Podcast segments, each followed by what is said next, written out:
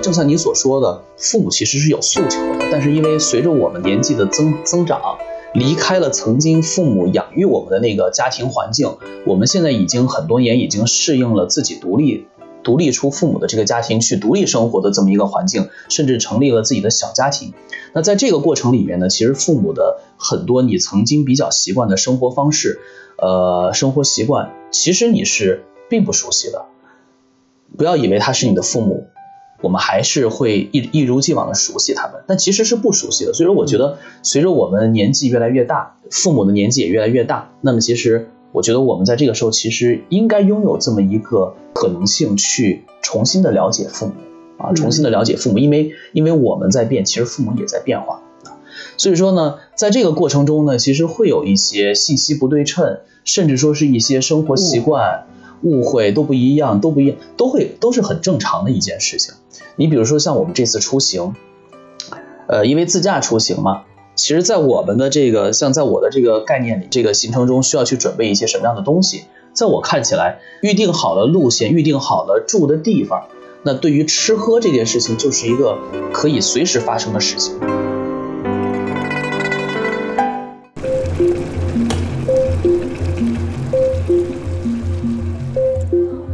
欢迎收听《职场九宫格》，带你体会人生百味，玩转职场不累。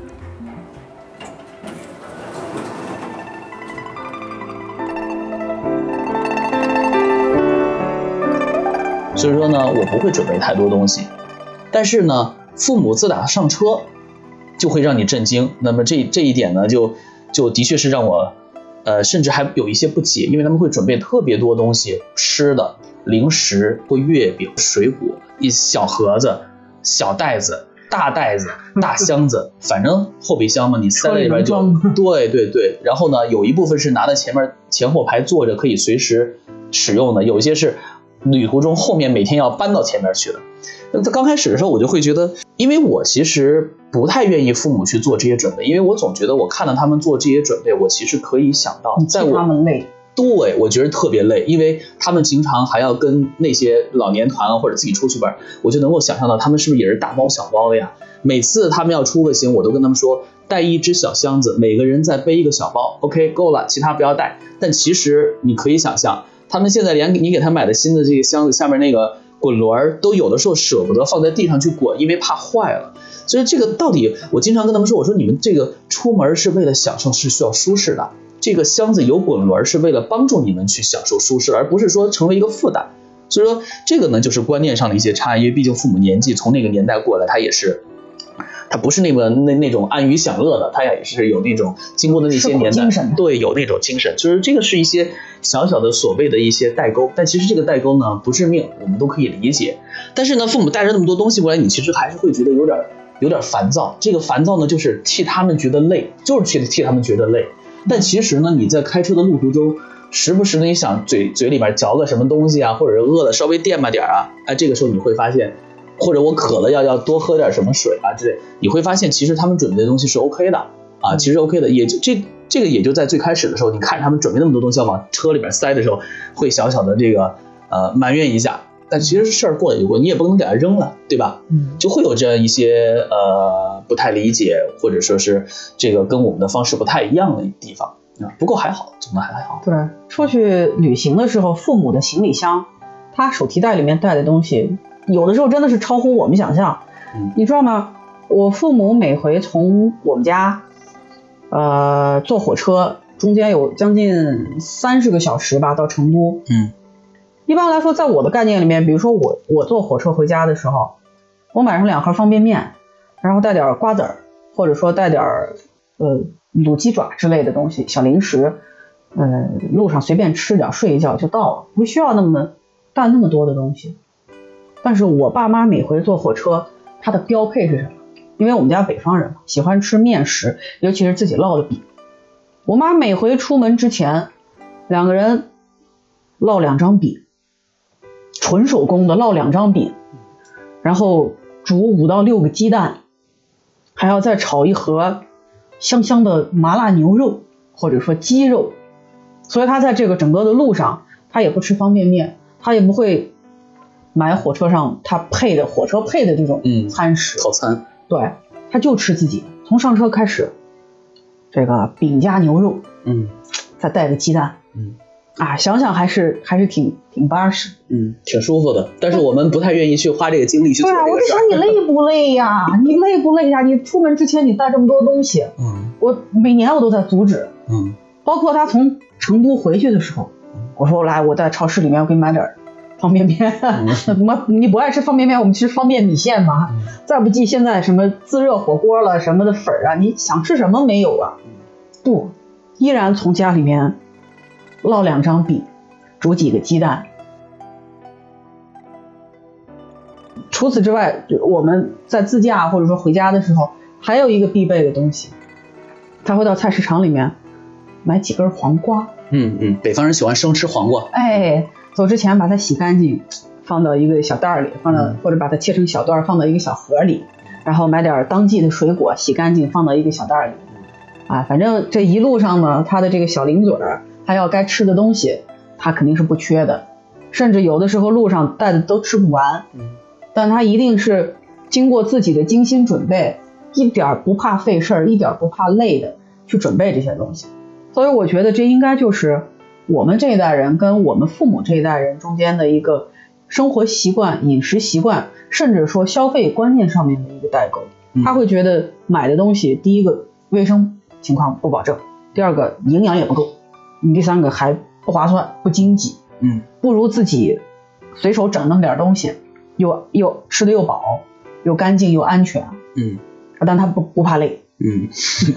真不怕累。其实你说的这个，我跟你有非常一样的这个体验。呃，我记得职场初期去北漂的时候，当时最开始的时候没有那么多钱，每次来回都坐飞机，从成都到北京，就还是会选择坐这个列车、火车，因为我就是铁路子弟嘛，对火车本身就有一个情感。还有免费票吗？那那时候已经没有了。那么基本上都是坐这个，甚至连卧铺都买不到。那么有的时候你就会去，呃，能买到卧铺或者不能买卧铺的情况都有。尤其是卧铺坐卧铺的时候，我就会很清楚的知道这趟车要要要从，比如说从成都出发。回到北京一共要几个小时，我要住几晚，那么我要吃几顿，那么甚至夜间我应该会有一次这个加餐加餐，这个加餐我得准备一盒那个奶，然后一盒那个湖南的这个小黄鱼，然后之类的，我会把每一顿都算好，然后呢，甚至我在火车上我要吃几次盒饭，然后呢，我要，然后除此之外，我要自己吃一次我自己带的这个呃这个方便面加火腿肠，就是我的原则是，我提我上车的时候我会提一袋我买的这些东西，但我计划好的要在火车上消费的我也会消，对我下车一定不会带着这个袋子走，一定是全部消耗干净的，这这个是我的原则啊，我不会去就是无休止的，在我看起来无休止的，或者说是没有这么精确的计划的去准备东西。但回到刚才你说的，爸妈要去准备这些东西，比如说什么黄瓜呀，或者呃鸡肉、鸭肉，甚至烙饼啊，还有一些水果，这个我们家里面也会，爸妈也会准备这些东西。我突然想起来了，在这个大约三年前那一次这个国庆，我带父母从若尔盖，然后自驾去青海湖去查卡，然后去甘肃的张掖去翻那些山。当时在这个青海湖旁边的时候，那个时候是时中午，大约是一点过的时候，但是那个时候的天气就呃晒第一特别晒，第二呢特别风特别大，特别冷。在那个时候呢，呃，爸妈就拿出了准备好的方便米饭，并且拿出来了准备好的我们四川的麻辣香肠，还有这个我们特别喜欢的这个呃泡菜、榨菜。因为我爸妈其实对于北方饮食不是那么的适应，你要让他每天吃牛羊肉，他是受不了的；每天吃面食也受不了的。因为他们如果饮食没有在一个特别习惯的状态之下，其实他的包括他的这个每天的这个排便啊、消化都会有很大的影响。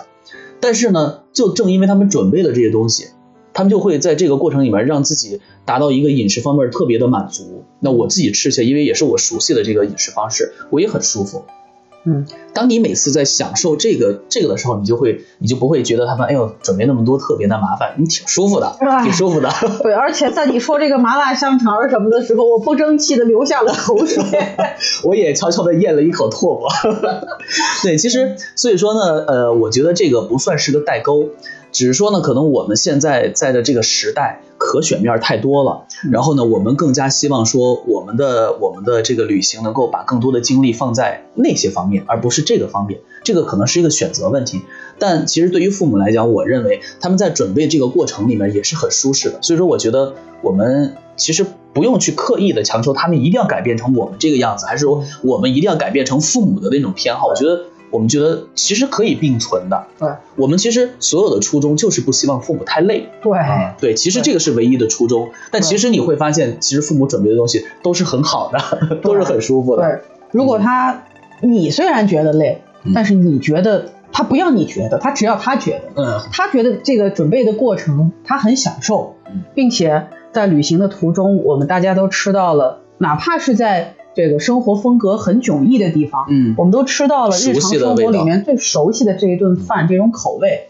其实那种幸福感啊，特别特别，哎，嗯，对，也会觉得非常特别。也会觉得，哎呀，这个还是父母有先见之明哈。对对，准备了这么美味的东西，能够让你在旅途中除了辛苦以外，能够去免去在饮食上面的一些不适嗯和带给身体的一些负担。嗯。哎，真的还是挺厉害的。嗯，对，所以说其实像我们这次出行，除了我们刚刚一开始出发的时候，我发现了这么一个你稍微有点小情绪，但是沟通完了以后，该启程就启程了。然后一路上对于这个呃路途中的一些呃休息时间的把控、次数的把控，以及这个过程中你的安排的住宿、安排的餐饮，无论是他们自己带的还是我们在当地去吃的，我觉得父母的弹性和接受度都很大。就是他不会，就我的父母他不会去要求说，哎，我听说这边有特别那个那个什么，我们一定要去吃一下，基本上不会有这样的要求。然后基本上就是，呃，你看吧，你安排，嗯，你觉得行就 OK。然后你觉得比如说太累了不想出去，反正咱们也自己带的都行，就是就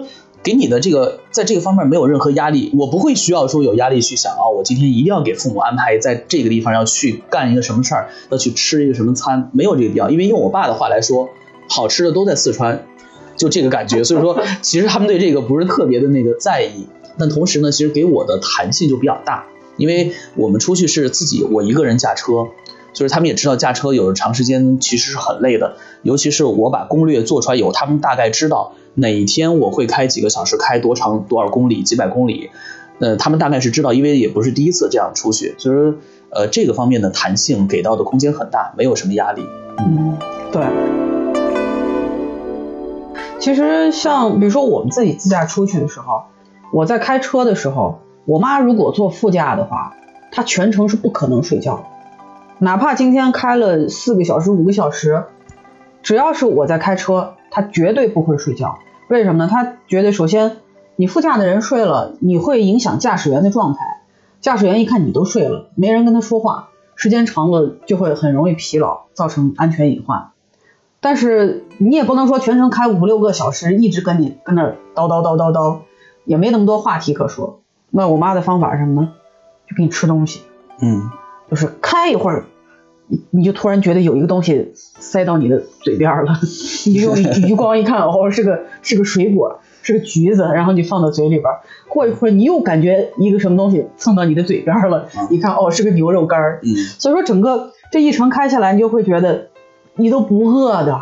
你都一直在吃。对对，不会饿你。想睡你也睡不着。第二个就是你开一会儿，他会提醒你，嗯你已经开了一个多小时了，前面那个服务站嗯我们休息一下，嗯，然后我去接个茶，我去上个厕所，他会找各种的借口，让你休息一下，哎，让你休息，或者说或者让你清醒的状态，保持，清醒甚至。说他会说，如果你累了的话，我们在我们在服务站休息一会儿，睡一会儿也行，就生怕你疲劳驾驶。嗯一方面，这个给大家的这个整个的旅行不要有太多的这种安全隐患；第二个呢，也也不让我太累。呃所以有时候就觉得出去自驾这个东西，它的这种弹性，也就能够去体现我们在这个中间可以有更多的相互的了解，你能够通对你能够发现，平时父母可能不太善于去直接表达、直接去说给你听的一些东西，但他会通过他的行动展示出来，让你觉得很温暖。嗯。呃，甚至说是一些很不经意的细节，让你觉得，嗯，呃，父母还是很牛逼。嗯，其实呃，你再静下心来想一想，父母在这个过程里面给到的你的一些感悟，像你刚刚所提到这些感悟，其实这些东西是我们曾经很熟悉的，曾经就是曾经在我们和小的时候和父母生活在一起的时候，父母就是这样对待我们的。那后来呢，自己长大了之后，独立出了父母的那个家庭，然后自己成立了家庭，自己独立生活了，你会发现，我们和父母的沟通，因因为就不是 face to face 的沟通了，天天在一起面对面的沟通，它就会变成了。比如说，你需要隔几天才去的，甚至说隔一段时间才能够碰上的，甚至说就是通过电话甚至网络这样，但不见其人，呃，这个表达的方式、沟通的方式一定是不一样的。它包括他的语气，包括他的这个呃这个说话的内容，都会有很多的变化，甚至说是有这个信息含量的这种锐减都有可能。所以说呢，你在这个过程里面，像你刚刚所说的，其实在你自驾带父母出去的时候，你就会。在很这个不经意间感受到这样一种特别曾经有过的这个温暖和熟悉，嗯，但我带父母出去，我会一直，因为我们家庭里面性格不太一样，那基本上我我和我爸的性格很像，属于说话特别多的那种。我开车出去，基本上整个车厢，我今我记得今年的这个第一天，我开九个小时。这九个小时，感觉整个车里面就是欢声笑语的，一直在聊天儿。我下一个这个呃服务站还有几十公里，就会先跟他们沟通一下，哎，一会儿要不要上个厕所，休不休息？你们要不要上厕所？你们累不累？要不要打水？要不要接个水？水凉了没？然后就始终在这样的沟通无缝的这种特别琐碎的沟通里面，你会发现时间过得特别快，而且你会发现一点，就是说这种沟通的状态，其实是你平常和父母已经。不可能每天有的这个状态，但是因为这件事儿，其实你会发现沟通的这个信息量极大。嗯，同时在这个路途中，你还可以沟通什么？因为时不时的会问到一下你现在的这个工作的状态呀，自己家庭的状态呀，就很多小事你可以传递给他们。尤其是比如说作为我们职场人，在职场里面又又呃又有一些什么样新的一些自己的角色变化。又遇到一些怎么样的一些让你觉得愤怒、震惊、不理解，甚至说是呃，或者说是这个自豪、成就感的事儿，你都可以通过这个过程去沟通，啊，全部给他们沟通的信息量极大。甚至说，你告诉他们现在有一些市场上新新兴起的一些什么支付的渠道，或者新兴起的一些这个科技的力量，其实已经慢慢的应用在我们的生活场景里面去了。呃，但其实你们可能还不知道，我今天得给你们说一下，这个我觉得就我们其实通过这个状态，就把通过这个场景。就把自己平常从职场里边所获取的一些似乎只能和同龄人分享的一些信息，一些很有很有意思的东西，能够带给父母。因为父母其实获取这样的一些信息的这个渠道是相对来讲是少了很多的。他们有可能听说过，但是你没有人去给他们讲解的话，他们知道的东西一定就会很容易走歪、走偏了路子，就他们就不知道这到底是个什么东西。然后呢，也没有人去做理做做讲解。你可以帮助他们去开拓他们的思维和眼界，让他们知道他们哎疑惑的东西其实是这么回事儿。其实我觉得，呃，父母也是有这个诉求去更多的了解这个呃飞速变化的时代的，但是呢，他们的信息获取渠道其实是有限的。嗯，那尤其是像我们家这种情况，就是就是都还是挺喜欢说的这个状况。其实我觉得这是一个很好的一个状态，而且你一直在那叭叭叭叭叭说吧，也不容易困。也不容易困，而且你会发现时间过得还蛮快乐的啊。反正因为我们家人性格都是不善于表达，跟跟你们家情况基本上就是截然相反，话很少，不怎么说话，所以说就会有很多像我刚跟你说的，突然出现你你就余光你就看到一只手伸过来一个东西，嗯，你只需要张开嘴吃下去就好了。然后如果有核的话，你一会儿就见一个手就伸过来，你只需要一撅嘴，嗯，把它吐出来就好了。对，很温馨。而且就像你刚说的。这个时候可以去跟父母去讲一些可能他们没有办法理解的一些决定。嗯嗯，我觉得就像要小时候，比如说跟父母看成绩单的时候，就要看父母高不高兴。尤其是如果考得不好的话，要看要要捡着发工资的时候，或者说在今天心情好的时候就跟他提啊。所以说自驾的过程里面，其实还是可以有很多的信息和情情感上、情绪上的交流。嗯，对的，对。